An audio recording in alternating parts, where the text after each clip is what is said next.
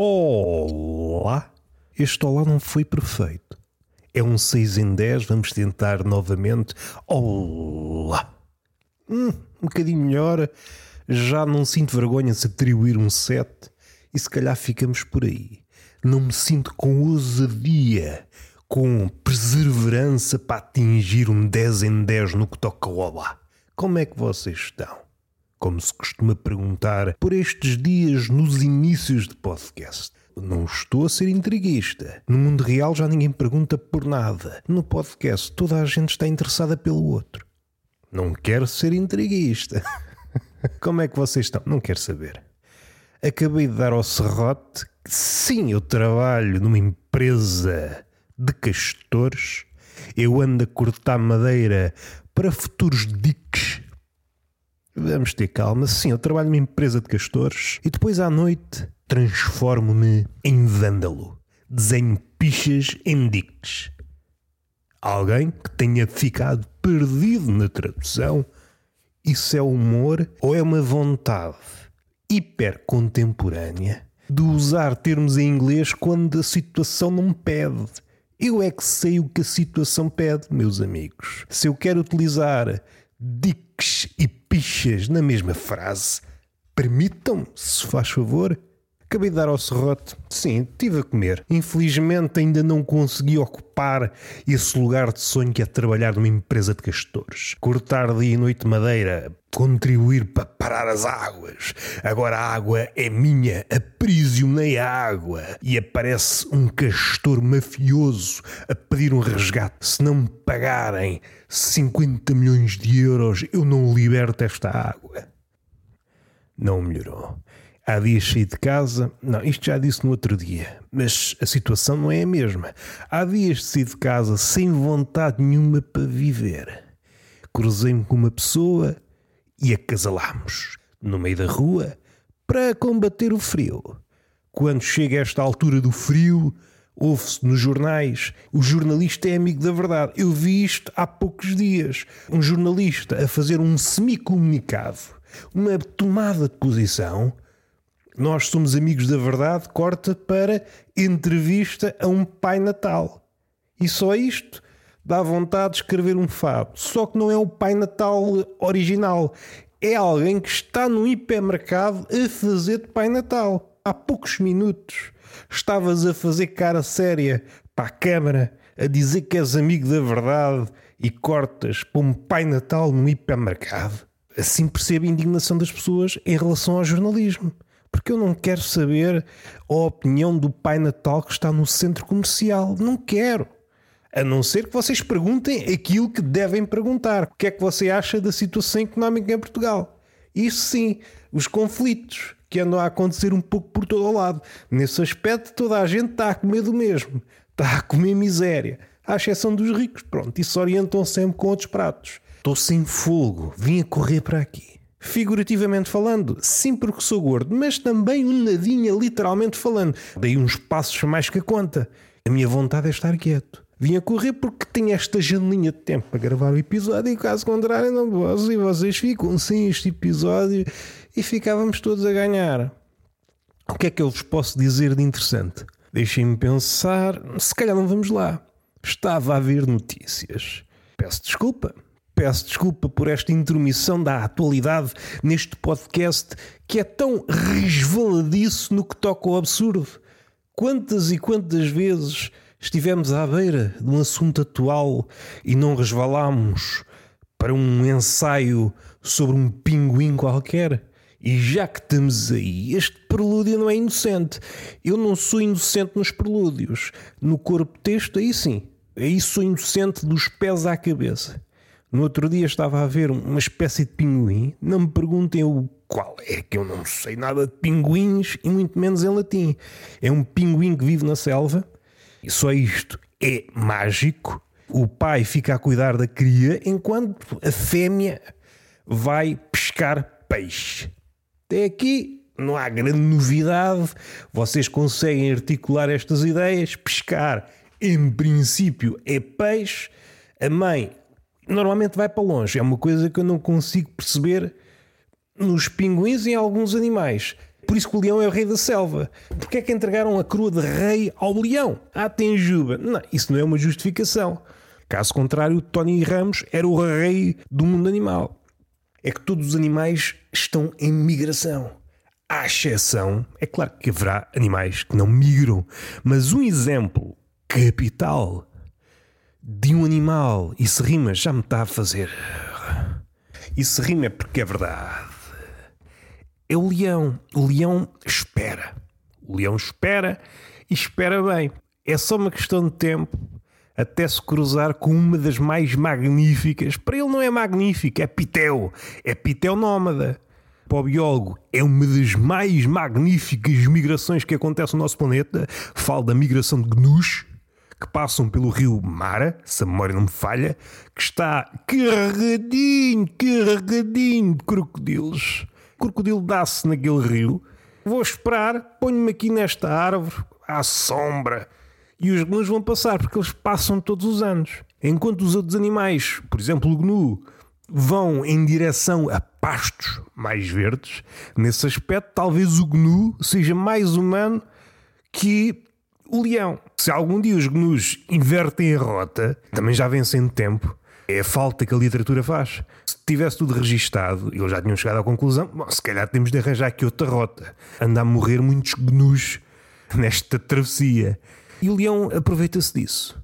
Outra coisa curiosa nessa travessia, que é uma travessia que eu vejo desde pequeno, era isto que eu via para adormecer: dim travessias do rio Mara pelos gnus, e é gnus e é zebras, e nesta última encarnação dessa viagem, não vos sei dizer o ano. Sei que é um documentário que está na Netflix, não sei quando é que foi gravado. No meio dessa nuvem, desse enxame, ai, não é enxame que se diz, é manada. Deixem-me lá usar a metáfora que eu quero.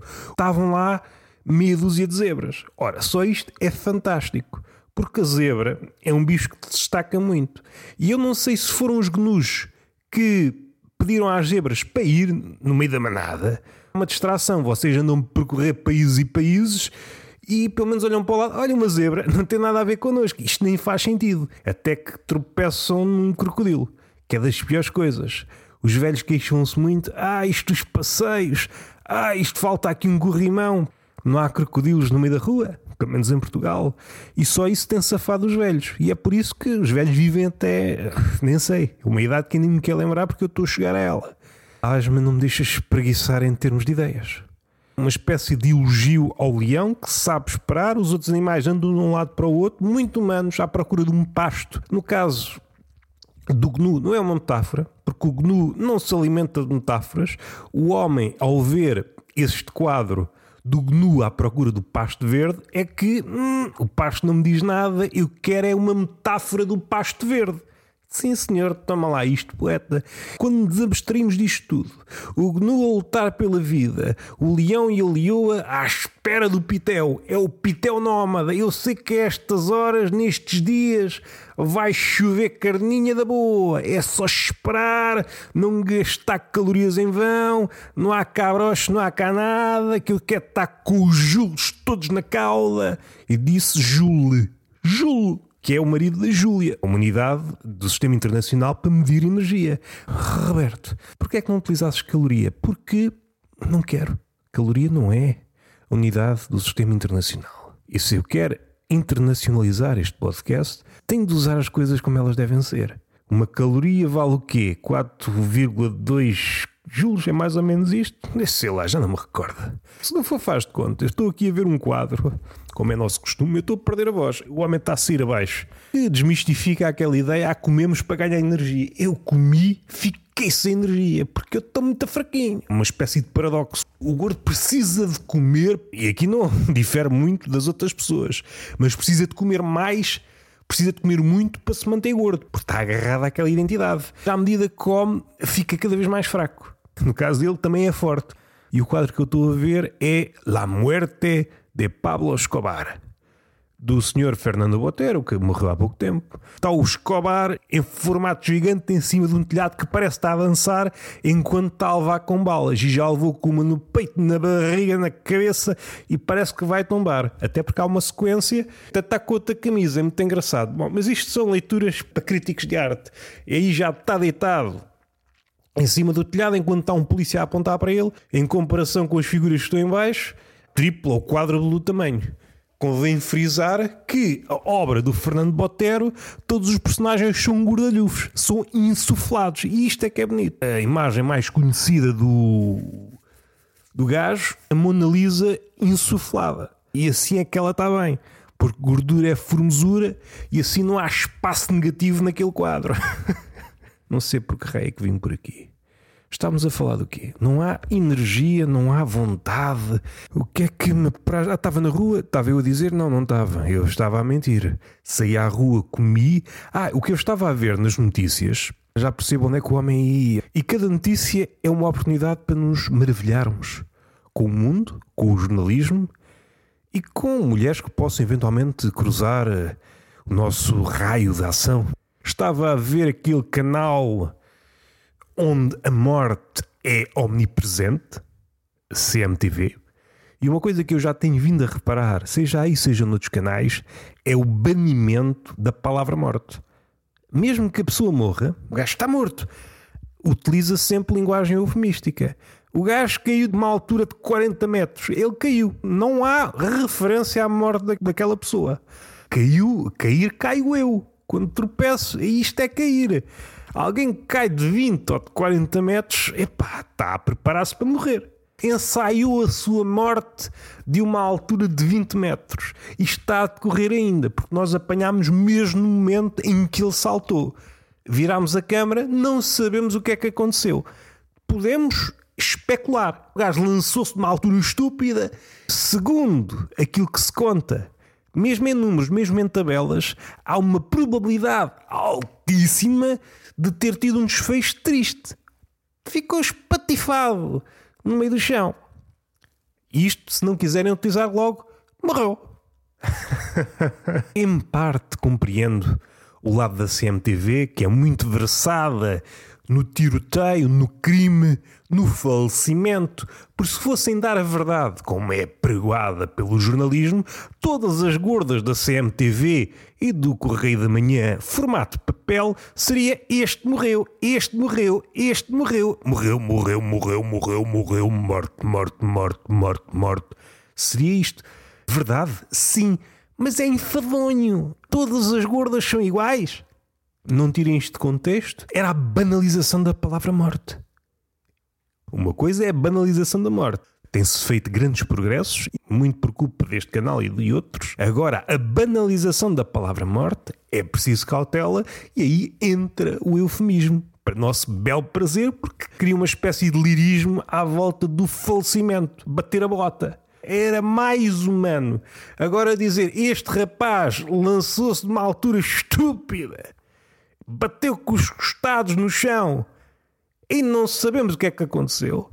Não é preciso vir génios físicos e pessoas mesmo com cabeça. Gajo já não está cá para contar a história. Porquê? Só fez até à quarta classe e para a frente nunca mais escreveu, ficou analfabeto, não consegue contar a história. Ah, eu pensei que ele tinha morrido. Sim, é uma hipótese que está em cima da mesa, só que há 0,0000000000000000000 mais um 0,01% de de ele ter sobrevivido, que é uma percentagem inferior à ocorrência de milagres. Não sei se vocês estão a par, são os últimos dados saídos do Vaticano. É mais comum acontecer milagre que uma pessoa, ao lançar-se numa altura estúpida, sobreviver.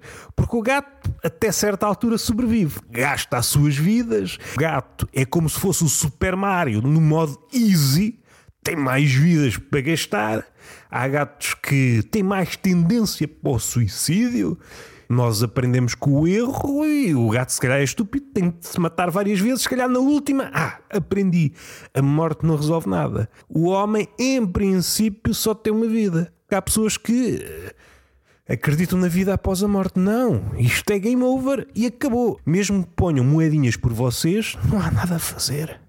Então quer dizer que a pessoa lança-se de uma falésia de 20 metros e embaixo esta frase contamina deliciosa, a polícia está a investigar a causa da queda. Ora, eu, sem saber muito sobre este assunto particular, posso adiantar. A causa desta e todas as outras quedas é a gravidade. Está resolvido o caso. Porque sem ela a pessoa tinha-se atirado e ainda lá estava. estava a parar no ar. Olha, e se calhar é mais triste. Quando a gravidade quer fazer das suas, despacha sem menos nada.